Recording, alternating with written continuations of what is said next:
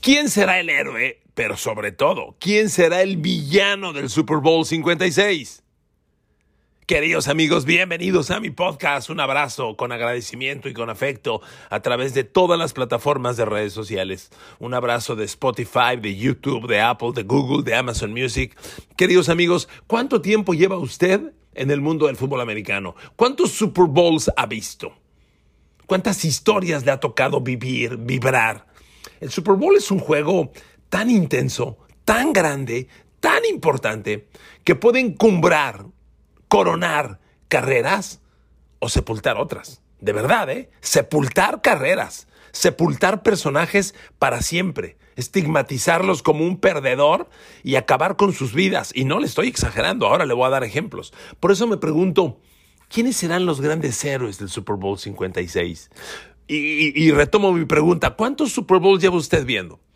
¿Cuándo, ¿Cuándo, se integró a este maravilloso mundo de la NFL y particularmente al del Super Bowl? Hay villanos, digamos que en distinta dimensión. Hay quienes fallan la jugada de la victoria, quienes la dejan caer, quienes erran la jugada decisiva y quienes, digamos que acumuladamente cometen y cometen y cometen errores y son los grandes villanos, los grandes perdedores de un juego. Pienso, perdón, hace dos años en Jimmy Garoppolo. Vas ganando el Super Bowl 17 a 7, tienes la bola en tus manos, solo necesitas dos o tres primeros y diez consecutivos para ganar el juego y terminas perdiéndolo como lo perdió. Si bien no, lanzó una intercepción, caray, tuvo un pase de touchdown a Emmanuel, Anders, Emmanuel Sanders en una trayectoria de poste completamente abierto y lo voló. Ese pase era de touchdown y era de la victoria, o cuando menos lo pondría adelante. Ya no sé si le hubiera alcanzado el tiempo o no a Mahomes. Y Garoppolo, en mayor o menor medida, fue el villano, el gran perdedor de ese juego. Pero hay unos peores. A ver, ¿usted estaba en el mundo del Super Bowl cuando el Super Bowl 49, hace siete años, cuando Seattle contra los Pats? Amigos, todo el mundo lo recuerda y todo el mundo lo lamenta. Los Pats ganaban el Super Bowl 28 a 24, quedaban 24 segundos en el reloj y Seattle estaba en la yarda 1 de los Pats.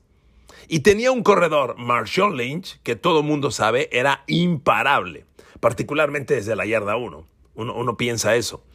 Y, cuando el down era para los, para los Seahawks, era segunda oportunidad, uno para anotar, segunda y gol, como se le conoce, Russell Wilson lanza un pase que a Richard Matthews que termina por ser interceptado por Malcolm Butler y Malcolm Butler se convierte de la nada en el superhéroe de un Super Bowl. Fíjese nada más la, contradicción de, de escenas. Malcolm Butler ni siquiera era titular. En esa jugada, en, esas, en ese partido, se empezó a convertir en titular porque el, titular de esa posición lo atacó Russell Wilson y lo empezó a perforar, perforar. Y Butler, que es de esos jugadores que ni siquiera habían sido seleccionados en el draft, que llegó como agente libre, tuvo que tomar titularidad. Y cuando eso pasa en el fútbol americano, tú dices, entró este nuevo, atácalo. Y lo atacaron.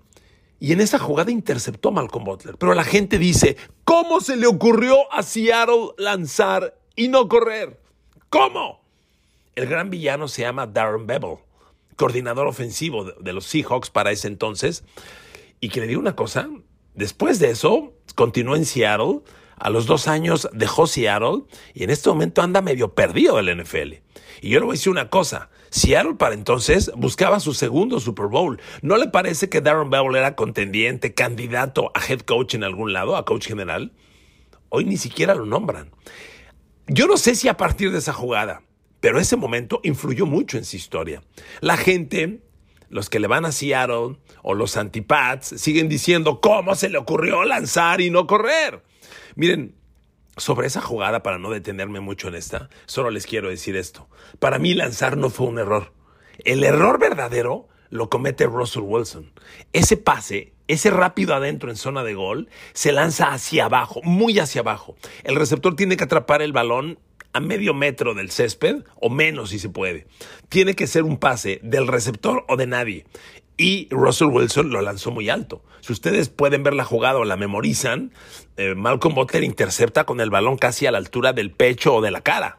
Un balón demasiado alto. Lo lanzó mal Russell Wilson. La jugada no fue mal enviada. Porque le voy a decir una cosa. Si Seattle lo hubiera notado, ¿qué estaríamos diciendo?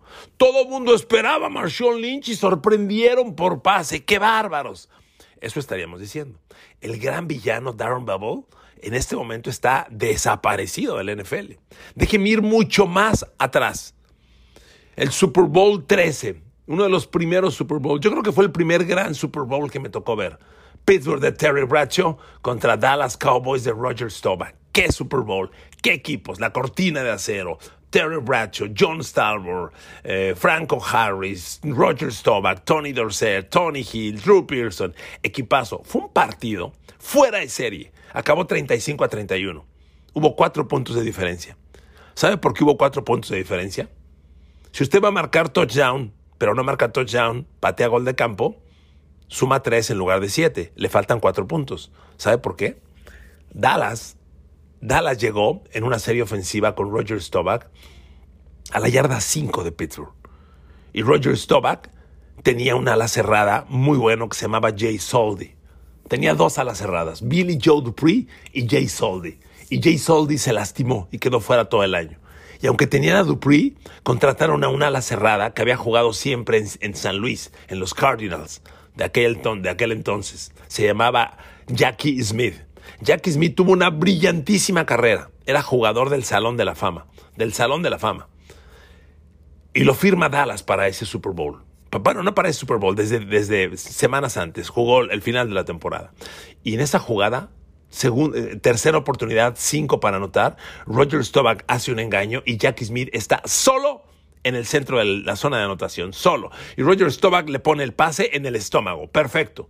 Y se le cae de las manos a Jackie Smith. Y entonces Dallas, en lugar de sumar siete, pateó un gol de campo y sumó tres. Le faltaron cuatro. Y el partido acabó 35-31. ¿Quién fue el villano en ese Super Bowl? Jackie Smith. Si no mal recuerdo, Jackie Smith sí entró al Salón de la Fama, está en el Hall of Fame. Y en su discurso habló de esta jugada, ya lo estoy recordando. Pero amigos, Jackie Smith, jugador histórico del Salón de la Fama, es recordado por ese pase que soltó con los Cowboys. Porque fue un jugador que nunca fue Cowboy, salvó esos, esos partidos finales y se convirtió en el gran villano del Super Bowl. Le tengo más ejemplos de villanos que quiero recordar con usted, pero antes quiero irme al Super Bowl actual. Imagínese a Cooper Cup, que tiene una temporada de 2.300 yardas en recepciones, el mejor receptor de la NFL. Tuvo casi 2.000 yardas en temporada regular y ha sumado casi 400 en los tres juegos de playoff. Tiene 14 recepciones de touchdown Cooper Cup. Imagínelo soltando un pase del pecho para el touchdown de la victoria a dos segundos del final. ¿Por qué recordaríamos a Cooper Cup? ¿Por sus 2.000 yardas o por esa jugada? Eso puede pasar. Imagínese al niño maravilla Joe Burrow cometiendo un fumble, un mal centro, en la yarda 1 a punto de anotar y perdiendo el balón. Son jugadas que a veces ocurren. Si ocurren esos momentos, te marcan. Te marcan. Hoy, todas las maravillas que ha generado Joe Burrow y las de Matthew Stafford, que lleva 13 años soñando con este juego, Toda su historia de nada sirve. Lo único que cuenta es el Super Bowl, porque este juego es de ese tamaño que te va a recordar por lo que pase aquí. Por lo que pase aquí. Y hay historias trágicas, trágicas. Mire, no sé si usted estaba involucrado en el mundo del Super Bowl o era, iba a decir tan viejito, digamos tan adulto, cuando el Super Bowl 25, que a mí me tocó cubrirlo, si no mal recuerdo, se jugó en Tampa Bay. Los Bills de Buffalo de Jim Kelly los Buffalo Bills de Jim Kelly de la ofensiva imparable contra los New York Giants, que, habían que eran los campeones defensores y que habían perdido a su coreback a inicio de temporada. Phil Sims. Y entonces, con el coreback suplente que se llamó Jeff Hostetler, llegaban al Super Bowl. Jeff Hostetler era un innombrable, un X, un jugador X. Y, Buffalo tenía en Jim Kelly al super equipo, la mejor ofensiva de la liga, récord de puntos anotados, el gran equipo.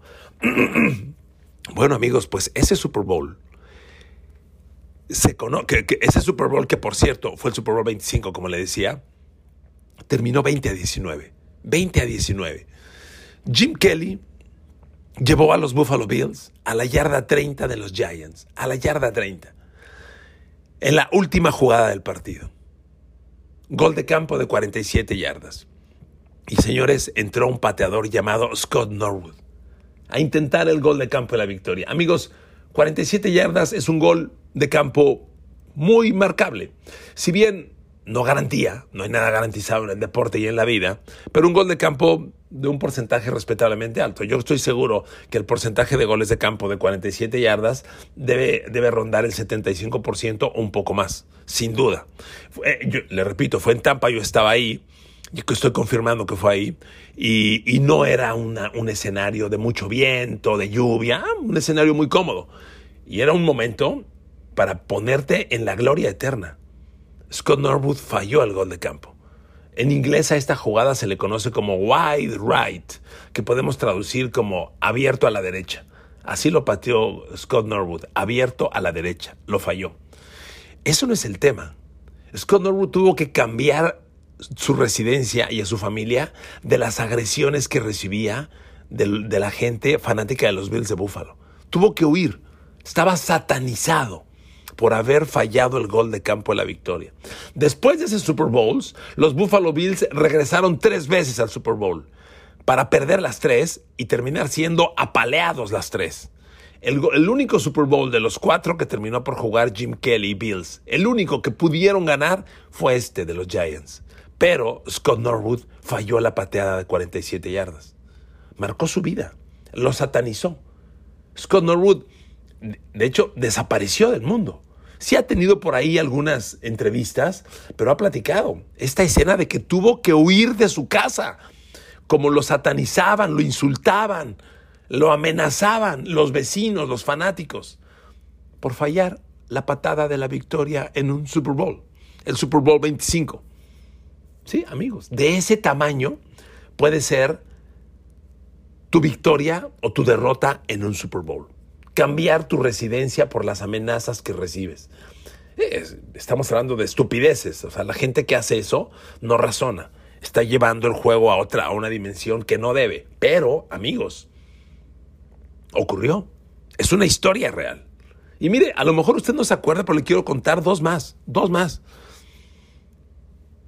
Joe Montana es recordado, pues ganó su cuatro Super, jugó cuatro Super Bowls, ganó cuatro Super Bowls histórico, pero sobre todo la gran memoria de Montana en Super Bowl es la serie ofensiva de 90 yardas contra Cincinnati, los mismos Bengals que ahora juegan el Super Bowl, para ganar el Super Bowl 23. Ahí Joe Montana se le recuerda porque estaba muy tranquilo, incluso entró a una reunión al huddle con los jugadores y vio un actor en, en las tribunas y les dijo, ¿ya vieron que tal actor está en las tribunas? Así de tranquilo estaba Montana. Y dirigió la serie ofensiva de touchdown para ganar y tuvo el pase de la victoria en, la última jugada a John Taylor. Ganaron el Super Bowl. Pero amigos, déjenme decirle, en esa serie ofensiva para ganar el partido, quedaban, le voy a dar el dato exacto. Montana estaba y los 49ers en la yarda 14. Quedaban 13 segundos. Lanzó al centro Joe Montana a John Taylor justamente. Y el número 24, un corner de los Bengals llamado Louis Billups, tuvo el balón en las manos. En las manos, entiéndase, cómodo, ¿eh? Facilito, nada extraordinario. En las manos y en la zona de anotación para ganar el Super Bowl, suelta el balón. Montana ya buscaba a John Taylor, le iba a lanzar a él y no a Jerry Rice. Lo soltó Louis Billups.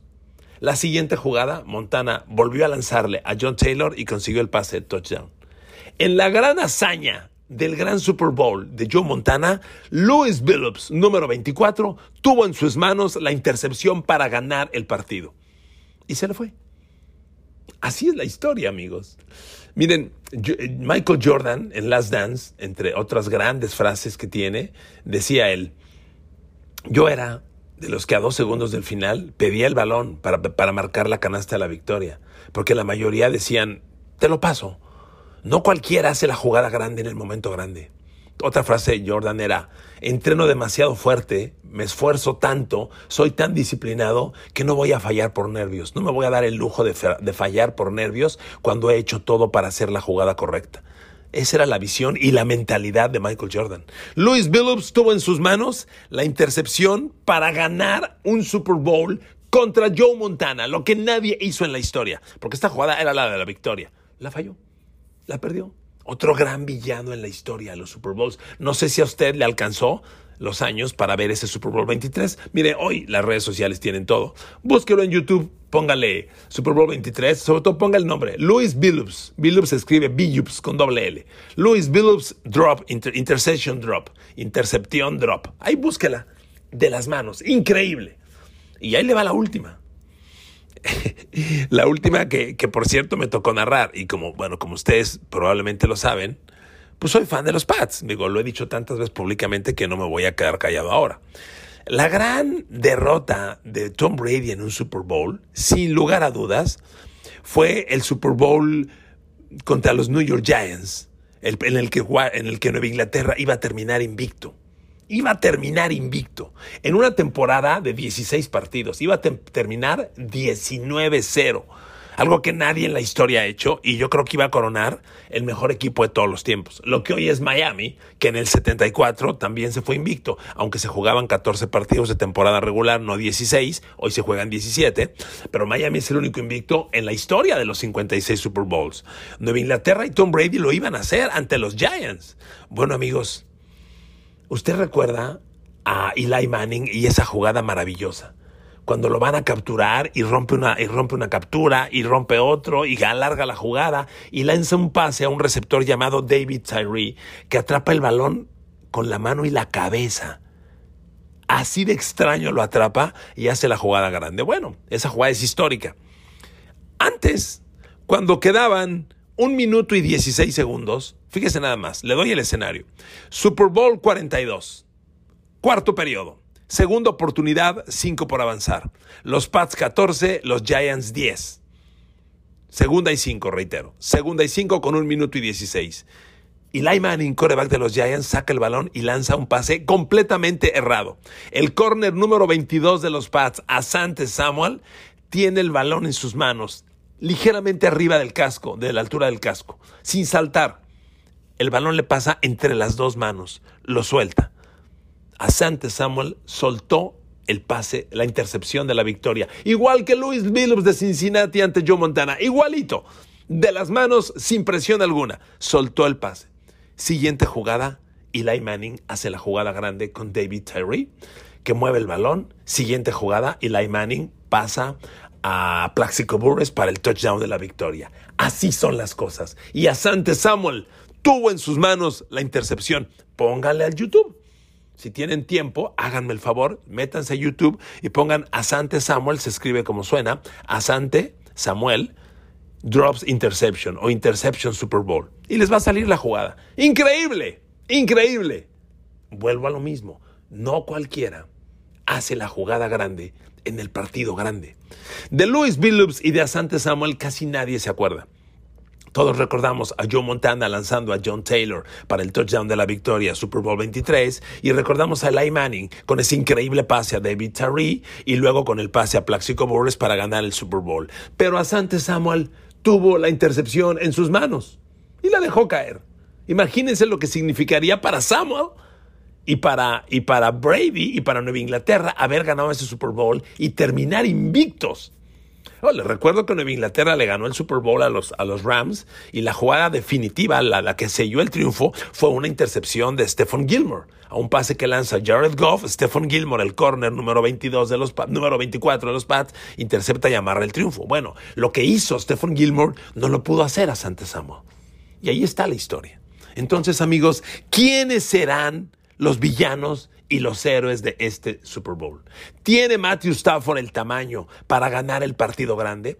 Cooper Cobb y sus 2.000 yardas y sus 14 touchdowns, ¿tiene el tamaño para hacer la jugada grande en el Super Bowl? ¿O se le va a caer un balón como a Jackie Smith? Amigos, esos son los misterios. Y así de cruel puede ser un Super Bowl. Pregúntenle a Scott Norwood al pateador de los Buffalo Bills, que tuvo que cambiar su residencia para no ser amenazado, humillado y ofendido por haber fallado el gol de campo de la victoria de 47 yardas en la última jugada y que significó la derrota de los Buffalo Bills. 20 a 19. Y con el paso de los años nos damos cuenta que de los cuatro Super Bowls que perdieron Jim Kelly y los Bills, el único que podrían haber ganado fue ese. Y lo perdieron por Scott Norwood. Así de cruel es este mundo, amigos. Entonces, muy atentos, pendientes, porque el Super Bowl 56, el próximo domingo, desde el SoFi Stadium de Los Ángeles, va a encumbrar héroes, pero puede marcar villanos. Ahí se los dejo. Me da mucho gusto escucharlos, les agradezco su atención, que Dios los bendiga y nos escuchamos el día de mañana.